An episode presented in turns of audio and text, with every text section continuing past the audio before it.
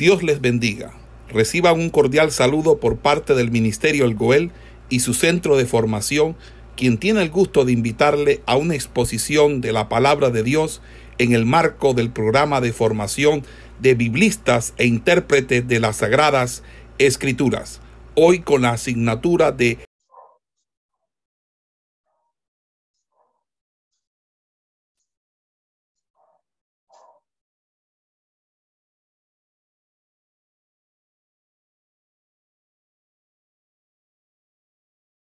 a mirar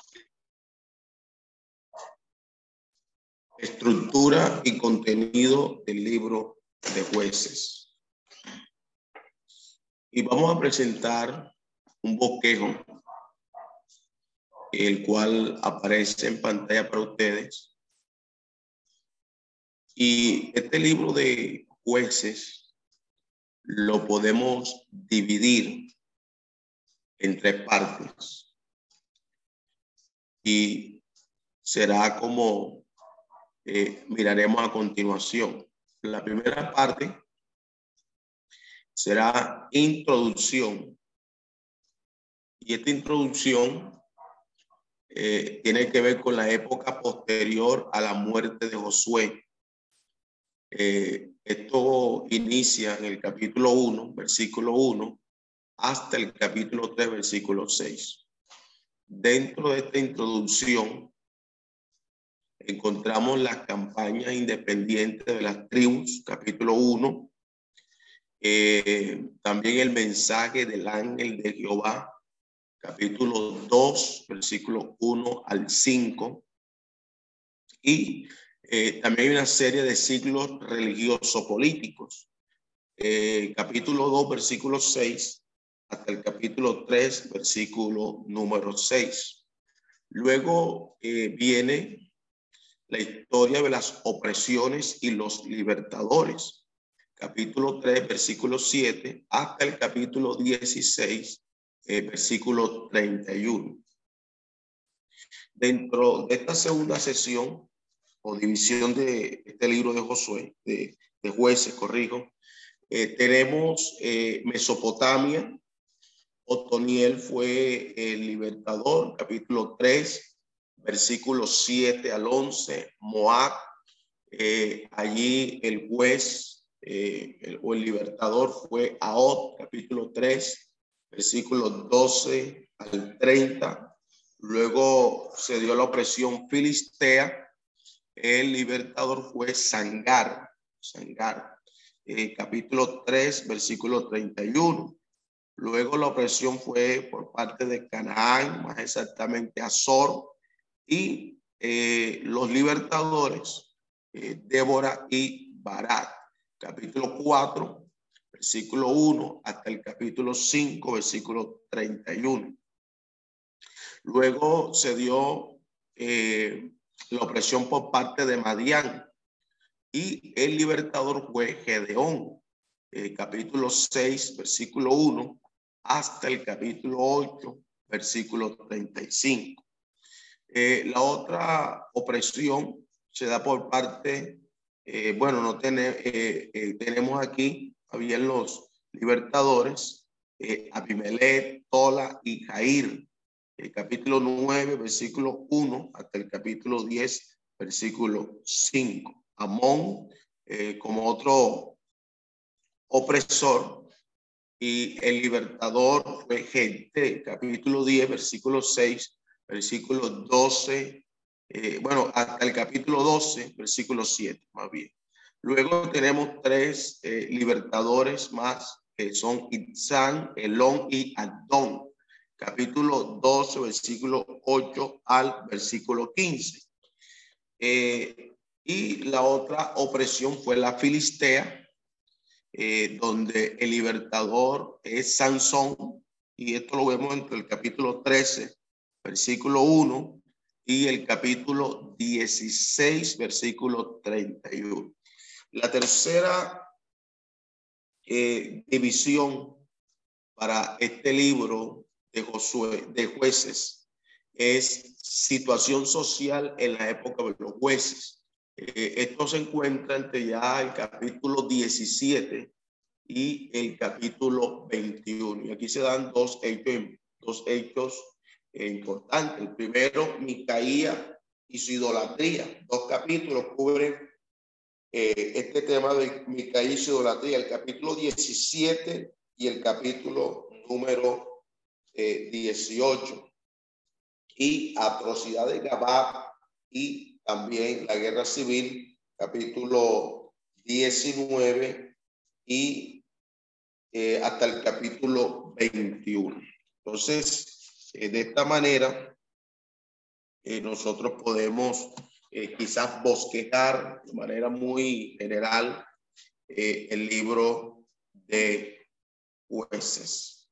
Entonces, mostrando esto, hermanos, y señalando esto, el libro de los jueces, tal como lo estamos mirando en esta en esta clase se puede dividir en estas tres grandes secciones eh, mayores, mayores. Entonces, en primer lugar, eh, esta obra incluye dos prólogos muy importantes.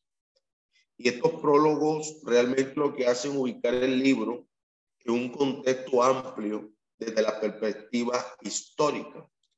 Y estos prólogos eh, que muestran eh, este libro desde una perspectiva histórica, y no solamente histórica, sino que también eh, presentan una perspectiva teológica. Entonces, cuando uno mira este libro desde una perspectiva histórica, tiene que mirar el capítulo 1 eh, desde el versículo 1 hasta el capítulo 2, versículo número 5. Ahí uno mira este libro desde una perspectiva histórica, la perspectiva histórica. Y eh, este libro, también hay otro contexto sobre el cual también podemos mirarlo y es desde una perspectiva teológica. Y es cuando usted toma ya el capítulo 2, versículo 6, hasta eh, capítulo 2, versículo 6, hasta el capítulo 3, el versículo número 6. Entonces, eh, mostrando estos prólogos que son importantes, que nos da una contextualización del libro de jueces, eh, podemos verlo de esta forma, tanto histórica como teológica. Ahora prosigue esta sección central y básica del libro, en la cual se presentan eh, estos eh, doce jueces del pueblo y se describen sus hazañas eh, que hicieron a favor del pueblo, tal como lo vemos desde el capítulo 3, versículo 7, hasta el capítulo 16, versículo 31. Y ustedes lo están mirando allí en pantalla. La obra finalizada con los dos epílogos, que son como apéndices de acciones idolátricas del pueblo. Eh, fíjese cómo lo, lo, marcamos eh, en el capítulo 17, versículo 1 eh, hasta el versículo 18. también hasta el capítulo, corrió hasta el capítulo 18, versículo 31. Y también esto lo, lo, lo vamos a mirar también en el capítulo 19, eh, versículo 1, hasta el capítulo 21 y eh, el versículo eh, el versículo 25. Entonces, la obra como un todo va a presentar una serie de narraciones que a primera vista no necesariamente como que muestran una conexión, eh, a no ser por los temas redentores y la recepción de una muy particular estructura eh, literaria. Pues en efecto, mis estimados hermanos, cuando uno hace una lectura eh, cuidadosa de los relatos, nos va a poner en relieve un buen y, y bien definido patrón temático y que este patrón temático quizás no puede observarse, pues obviamente, porque muy bien eh, resumirse en cuatro etapas básicas. Eh, este libro eh, podemos resumirlo en cuatro etapas básicas. ¿Qué etapas básicas podemos señalar para este libro de, de jueces? permítame y las anotamos aquí. etapas básicas del libro de jueces. Eh, la primera etapa eh, es fidelidad del pueblo. Fidelidad del pueblo. Cuando hablo de la fidelidad del pueblo, eh, en esta etapa el pueblo se mantiene fiel al pacto y muestra pues lealtad a los mandamientos divinos bajo el liderato de algunos de los jueces de Israel.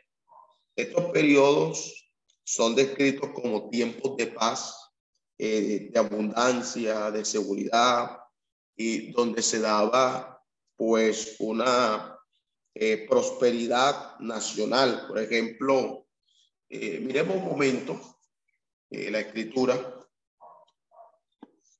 jueces capítulo 3, y si alguno de ustedes puede colaborar con la lectura, le agradezco. Jueces capítulo 3, versículo 11. Jueces 3, 11.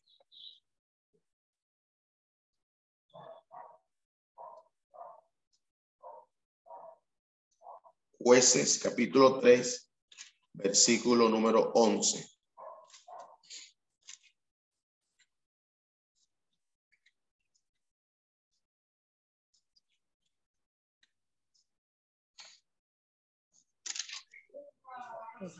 Dice la palabra.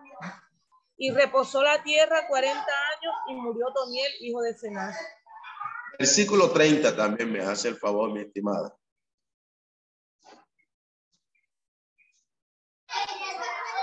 Así fue subyugado Moab aquel día bajo la mano de Israel y reposó la tierra 80 años. Eh, capítulo 5, versículo 31.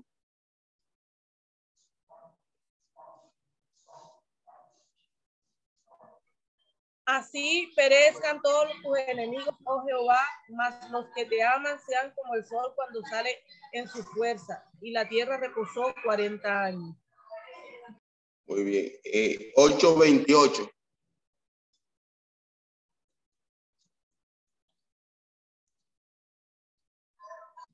Dice, así fue subyugado Madián delante de los hijos de Israel y nunca más volvió a levantar cabeza. Y reposó la tierra 40 años en los días de Gedeón.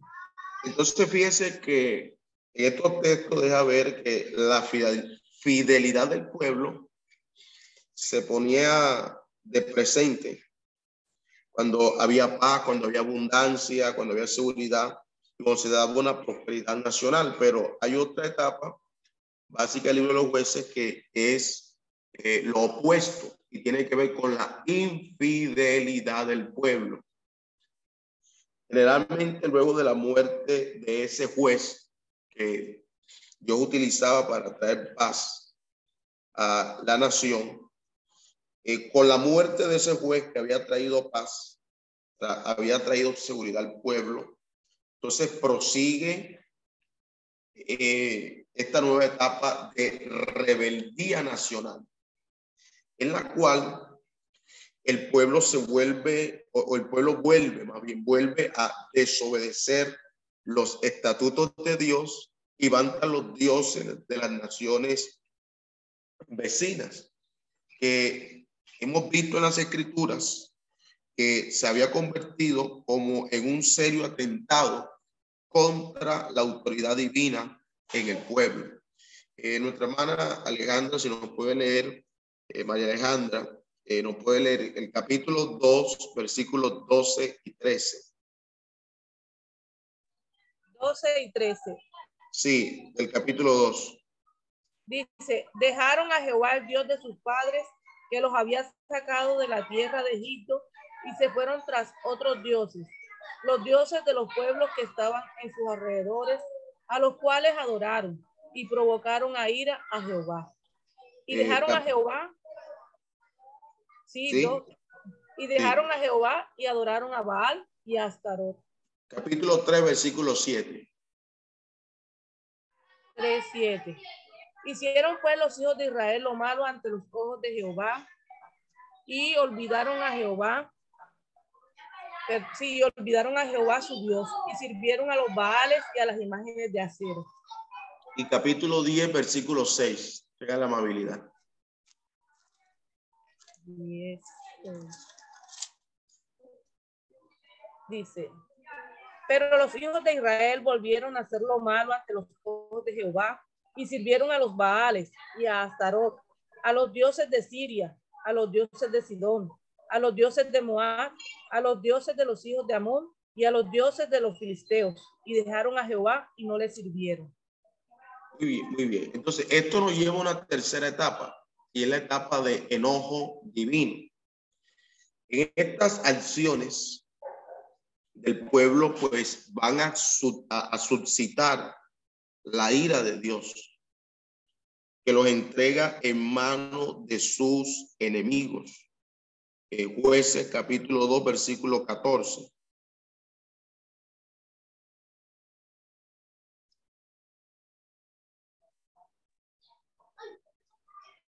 Y se encendió contra Israel el furor de Jehová, el cual los entregó en manos de robadores, que los despojaron y los vendió en manos de sus enemigos de alrededor, y no pudieron ya hacer frente a sus enemigos. Versículos 20 y 21 del mismo capítulo. Dice, y la ira de Jehová se encendió contra Israel y dijo, por cuanto este pueblo traspasa mi pacto que ordené a sus padres y no obedece a mi voz, tampoco yo volveré más a arrojar de delante de ellos a ninguna de las naciones que dejó Josué cuando murió. Capítulo 3, versículo 8. Y la ira de Jehová se encendió contra Israel y los vendió en manos de Cusán Risataín, rey de Mesopotamia. Y sirvieron los hijos de Israel a Cusán Risataín ocho años. Capítulo 4, versículo 2. Y Jehová los vendió en manos de Javín, rey de Canaán, el cual reinó en Azor, y el capitán de su ejército se llamaba Císara, el cual habitaba en Aroset Goim. Y el capítulo 10, versículo 7. Diez, Capítulo 10, versículo 7. dice. Y se encendió la ira de Jehová contra Israel y los entregó en manos de los filisteos y en manos de los hijos de Amón. Ok, entonces, eh, tal como hemos escuchado y leído, mis estimados hermanos, en estas narraciones vemos que eh, el comportamiento humano tiene consecuencias de acuerdo a las acciones que Dios ejecutaba eh, hacia el pueblo. Porque la obediencia genera qué? Bendición. Y la rebeldía que genera castigo y juicio. Entonces, eh, nosotros al mirar esto, vemos por qué razón venía el enojo de parte de Dios sobre ellos. ¿Por qué? Por la rebeldía, por la desobediencia. Entonces, esto nos lleva a una cuarta etapa, son etapas básicas del libro de jueces, y es el arrepentimiento del pueblo. El juicio divino que se manifestaba a través de la opresión de sus enemigos, pues incentivaba en el pueblo un sentimiento de arrepentimiento. Y este, a su vez, eh, generaba en medio del pueblo súplicas por auxilio, eh, súplicas por liberación. Y como vamos a leer en los siguientes pasajes eh, del libro de jueces, vamos a dar cuenta que el pueblo, cuando se dan cuenta que por causa de su infidelidad, por su desobediencia, por su rebeldía, habían generado que la ira de Dios viniera contra ellos, entonces en ello había que un arrepentimiento. jueces capítulo 3, versículo 9.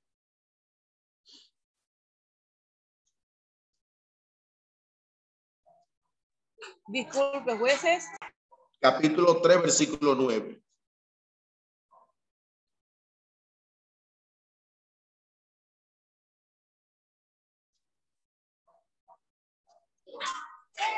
Entonces clamaba, clamaron los hijos de Israel a Jehová, y Jehová levantó un libertador a los hijos de Israel, y los, y los libró. Esto es Otoniel, hijo de Sená, hermano menor de Caleb. Ok, versículo 15 del mismo capítulo. Y clamaron los hijos de Israel Jehová, y Jehová les levantó un libertador, a Os, hijo de Gera, benjamita, el cual era zurdo, y los hijos de Israel enviaron con él un presente a Eglón, rey de Moab. Ok, capítulo 4, versículo 3. Entonces los hijos de Israel clamaron a Jehová porque aquel tenía 900 carros errados y había oprimido, oprimido con crueldad a los hijos de Israel por 20 años. Muy bien. El capítulo 6, versículo 6.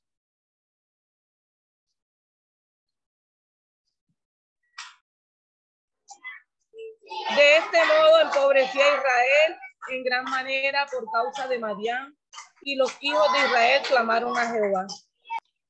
Ok, muy bien, muy bien. Entonces, esta súplica, como hemos leído, que gracias a nuestra hermana Mayra Alejandra hemos hecho lectura, estas súplicas movían la misericordia de Dios.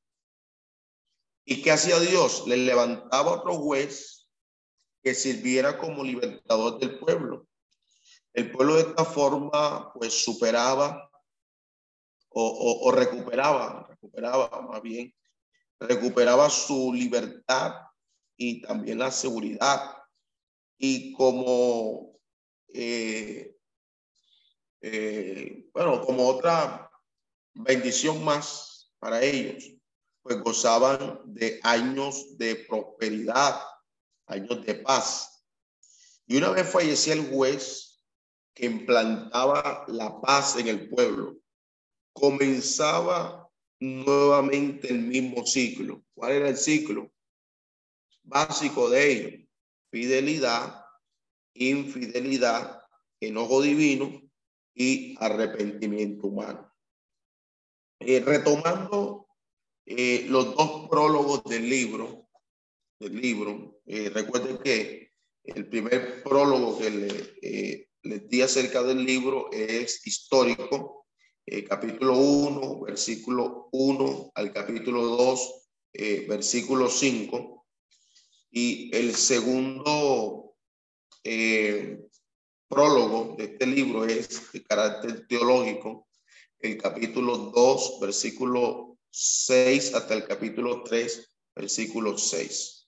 Entonces, voy a anotarlo aquí en el SIGNA para que esto quede eh, allí plasmado eh, las dos, los dos contextos, los dos contextos del libro de jueces. Entonces, el primer contexto para el libro de jueces es histórico. Y este contexto histórico lo marcamos capítulo 1, versículo 1, hasta el capítulo 2, versículo número 5. Ok. Eh, el segundo contexto de este libro ya es eh, a nivel eh, teológico. Teológico. Este contexto teológico lo vamos a marcar aquí en el desde el capítulo 2, eh, versículo 6, termina el, el anterior, y lo llevamos hasta el capítulo 3, versículo 6. Versículo 6.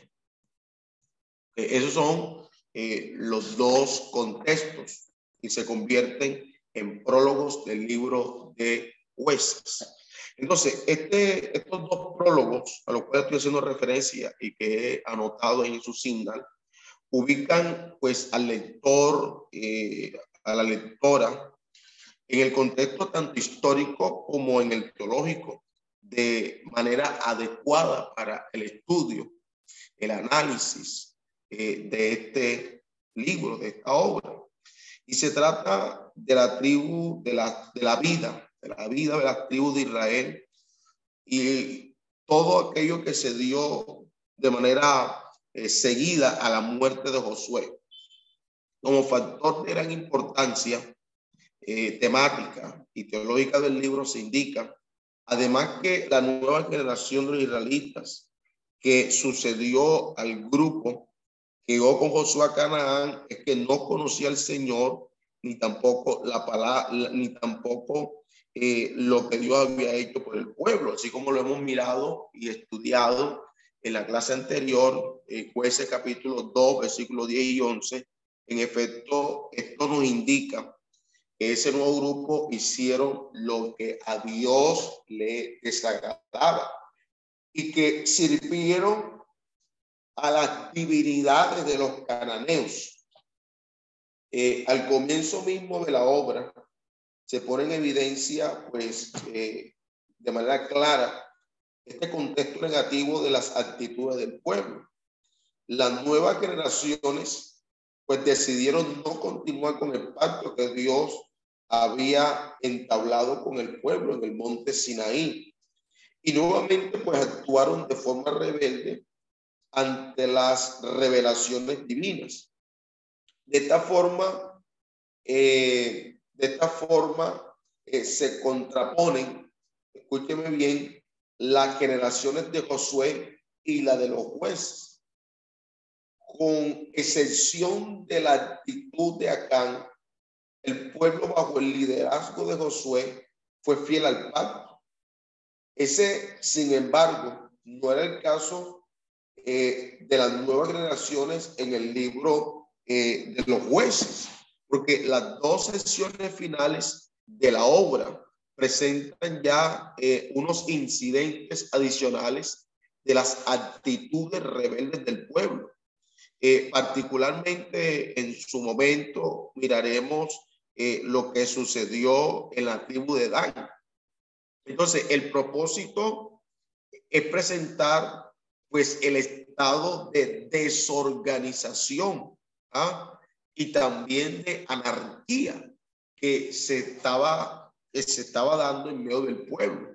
Eh, alguna referencia que quiero darle, eh, por ejemplo, eh, la anarquía desde el punto de vista de, de, de, lo político que estaba imperando en el pueblo. Por ejemplo, el capítulo 17, versículo 6, habla sobre esto el capítulo 18, versículo 1 también, como también el capítulo 19, versículo 1 y el capítulo 21, versículo 25. De esto estuvimos hablando en la clase anterior. Pero pues todos estos textos nos muestran una desorganización y nos muestran también esa anarquía que se venía pues dando en medio de eh, el pueblo eh, de Israel.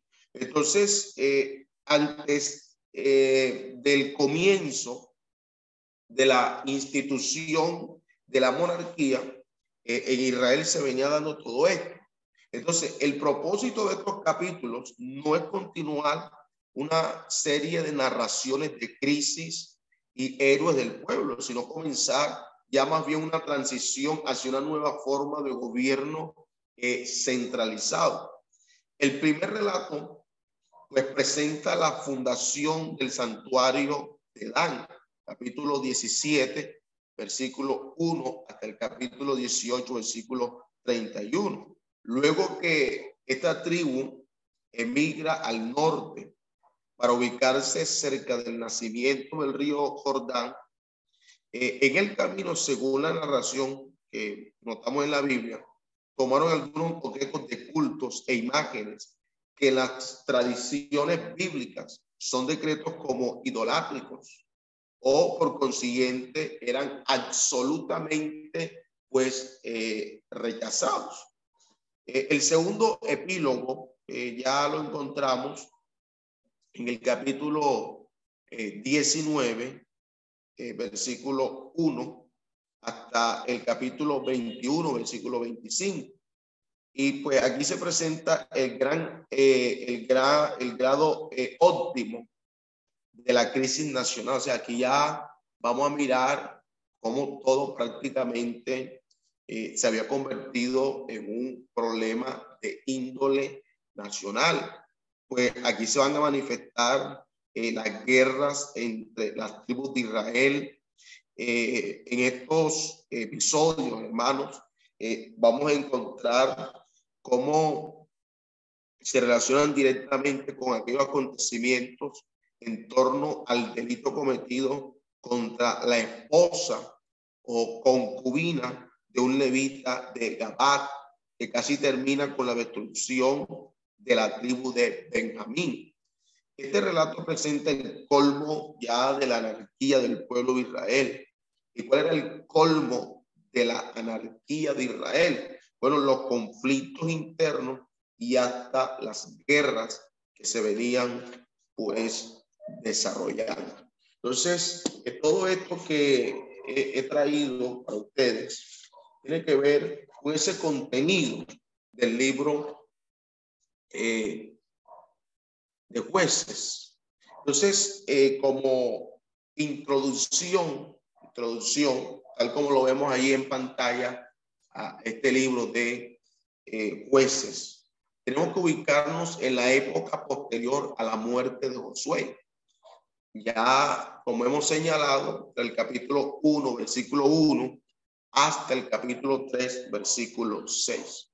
Ahí será, se dan una serie eh, de campañas eh, independientes, una serie de campañas independientes de las tribus, eh, capítulo 1 del libro de jueces. Entonces, el libro de jueces va a iniciar narrando la victoria incompleta de las tribus. Eh, según lo que este capítulo va a mostrarnos, eh, se establecieron de manera lenta y eh, dificultosa en sus heredades. Por ejemplo, las tribus y hasta los clanes se hacían la guerra aisladamente. Por ejemplo, Judá, la tribu mesiánica, fue la primera en atacar a los cananeos. Al principio, pues tuvo éxito, pero más tarde sus energías se debilitaron. Su victoria sobre Jerusalén eh, o fue parcial o también se puede considerar que fue de corta duración o los jebuseos pronto recapturaron la ciudad. Por ejemplo, eh, usted mira el capítulo 1, versículo 7, eh, y va a notar eso. Eh, como también puede mirar en el capítulo 21. esto también lo podemos corroborar con el segundo libro de Samuel, capítulo 5, versículos 6 y 7. Entonces, las tribus se apoderaron de las regiones montañosas sin poder conquistar las ciudades del fértil llano. En esta región, pues los cananeos eran probablemente numerosos y los israelitas frente a esto se ven en desventaja ante los carros de hierro. Y la pregunta es, ¿no podía Jehová darle la victoria sobre los vehículos enemigos. Ya Dios lo había hecho. Ya en la mente y el corazón de ellos estaba eso o debía estar eso. Si nosotros revisamos en jueces, en Josué capítulo 11, versículo 1 al 8, y miramos jueces capítulo 4, versículo 13 al 16, vamos a encontrar que Dios evidentemente sí lo podía hacer, pero Dios no siempre da una liberación inmediata. Esto puede tomar quizás tiempo. ¿Por qué? Porque todo se da en el marco del tiempo de Dios. Entonces los hebreos habían triunfado sobre el enemigo si ellos hubieran perseverado. ¿Y por qué muchas veces nosotros no triunfamos contra el enemigo? La respuesta es sencilla, porque no perseveramos. Entonces las otras tribus, incluso eh, Benjamín y Manasés, tampoco desalojaron completamente a sus antiguos moradores. Parece que pues ninguna tribu de Canaán se apoderó de toda su heredad. Ya en el caso de Dan, eh, los amorreos les bloquearon la entrada a la llanura y finalmente los danitas migraron a otras partes. Cuando los israelitas cobraron más fuerza, pues sometieron a los cananeos a tributo desobedeciendo, eh, hermanos, claramente el mandamiento divino de que debían ser exterminados. Ese era el mandamiento de Dios. Y parece que estaban cansados de la guerra y se, con, eh, y se contentaban haciendo pues trabajar a los cananeos. Eso deja ver el capítulo 1, del cual yo estoy haciendo eh, una síntesis prácticamente de él, pero usted puede leer detenidamente el capítulo 1. El capítulo 2 muestra el mensaje del ángel de Jehová. Capítulo 2, versículo 1 al 5. ¿Y qué quiere, qué quiere mostrar la escritura en esta eh, en esta porción escritural? Y es que el ángel de Jehová, en el texto que usted debe leer, eh, subió de Gilgal. Y Gilgal era el antiguo campamento de Israel durante las campañas de Josué. Y ahora la pregunta sería, ¿quién es esta misteriosa persona? Se encuentra pues varias veces aquí eh, registrada, registrado, ¿sí? En el libro de los jueces. Porque aquí y en los relatos de Gedeón, por ejemplo, y en el de Sansón también aparece, siempre habla en primera persona de la deidad, por ejemplo, yo, yo. O sea, es uno con Dios, pero a la vez distinto. ¿Cómo se puede explicar esta paradoja? ¿Ah? Pero nosotros, nosotros entendemos que es una manifestación del verbo encarnado. O sea, el ángel de Jehová no es más que una manifestación del verbo encarnado, preencarnado. Entonces, vamos a anotarlo aquí. Que ángel de Jehová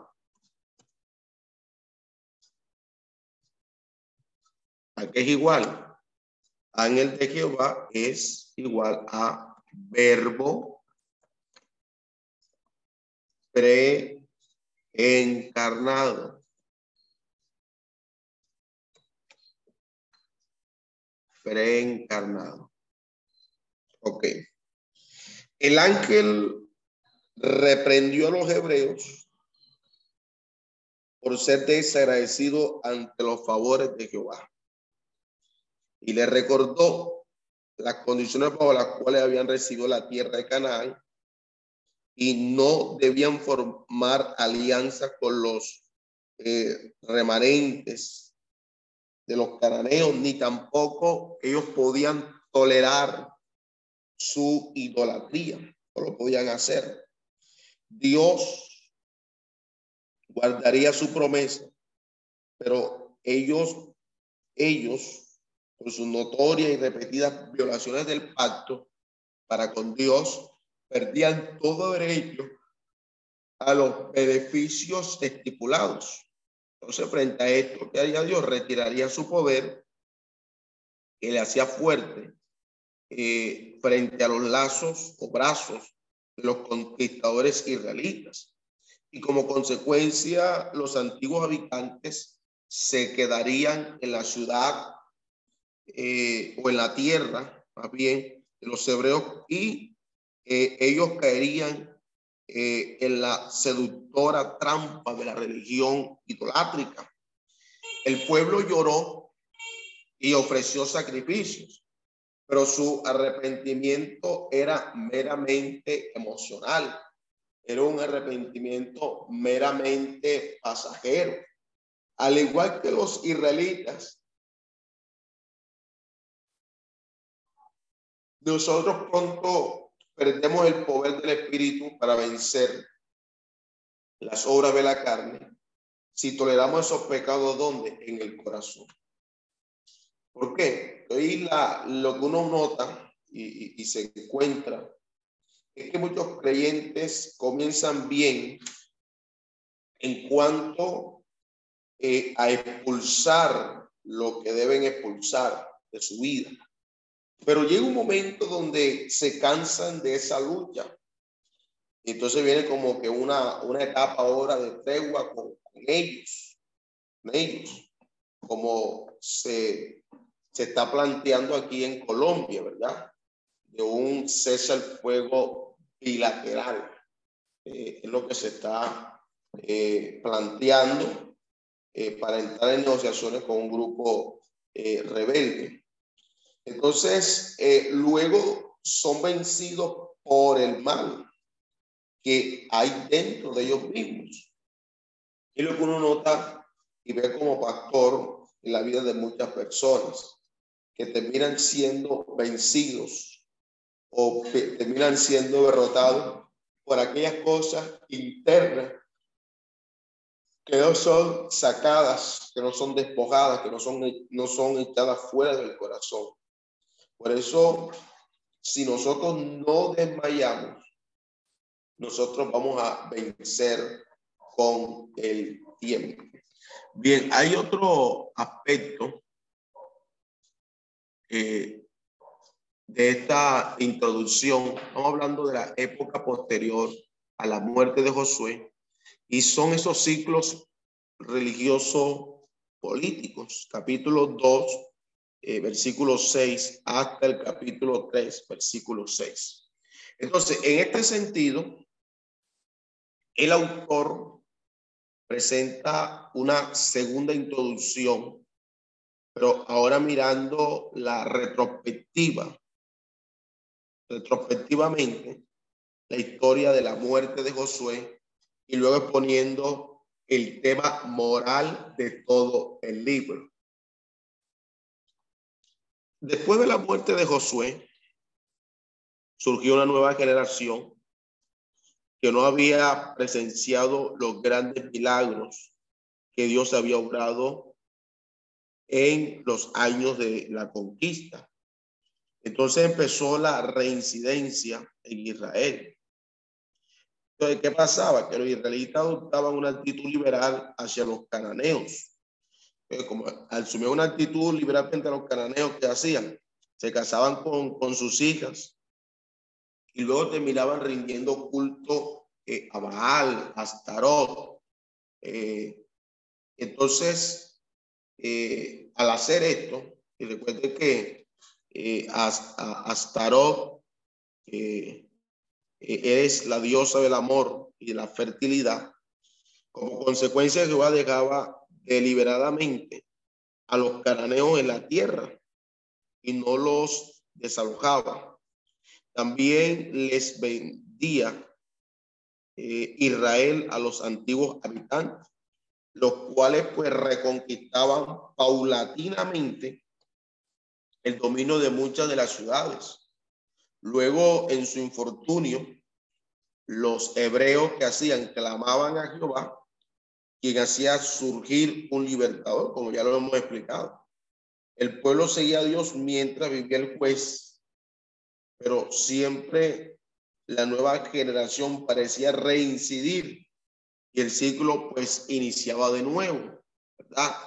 No debemos suponer, mis hermanos, eh, sin embargo, que todos los israelitas eran infieles. Indudablemente, eh, quizás muchos no lo eran. Por ejemplo, el caso de Boz, el caso de, de Noemí, en el libro de Ruth, quienes nos van a servir a nosotros para mirar gente que se mantenga fiel a Dios en medio de una infidelidad. Y aunque estamos mirando que estos eran los años más oscuros de Israel, y oscuros por la apostasía, eh, seguramente había gente que se mantenía fiel al Señor. Entonces, hay tres razones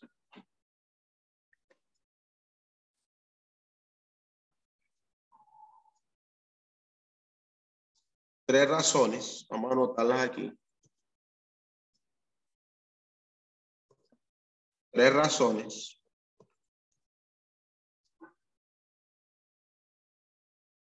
Por las cuales Jehová permitía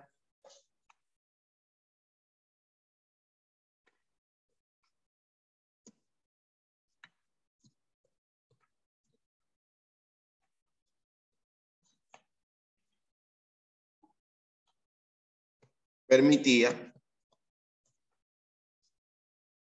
que los cananeos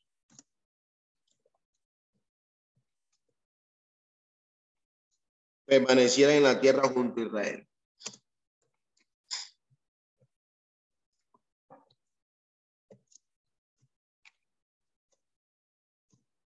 Junto a Israel.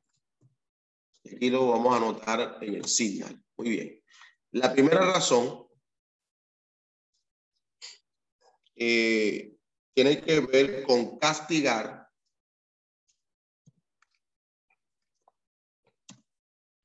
la apostasía de Israel.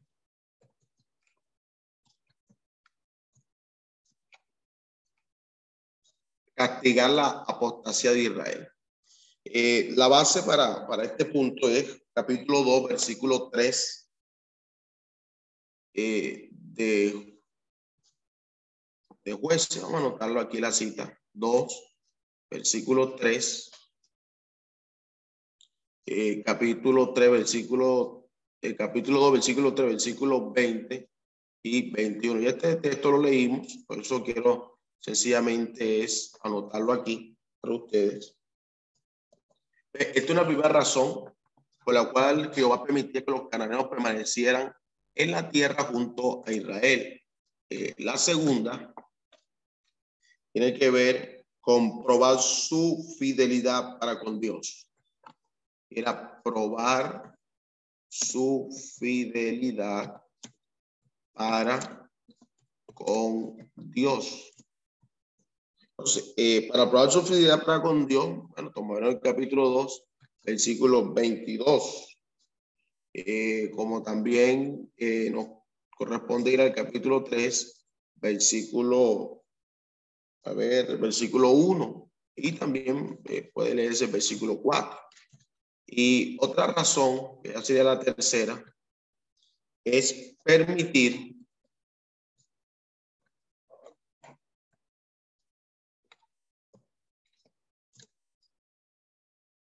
que el pueblo adquiriera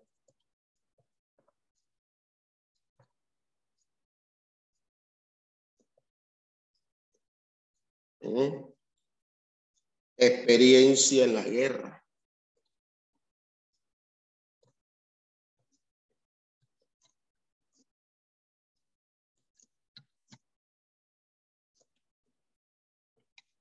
Eh, capítulo 3, versículo capítulo 3, versículo 1 y 2. Entonces, con estos tres puntos, pues termina la historia de las, la, perdón, la introducción a este libro de Josué, donde miramos la época posterior a la muerte de Josué y los tres eh, temas eh, más sobresalientes aquí, como es campaña independiente de las tribus, mensaje del ángel de Jehová y ciclos religiosos políticos. Entonces vamos a, a terminar aquí nuestra grabación.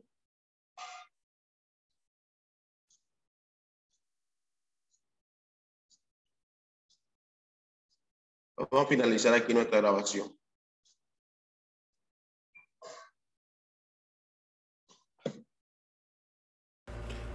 Esperamos que este estudio haya sido de bendición para su vida y ministerio. A Dios sea la gloria. Este es el Ministerio El Goel, vidas transformadas para cumplir el propósito de Dios.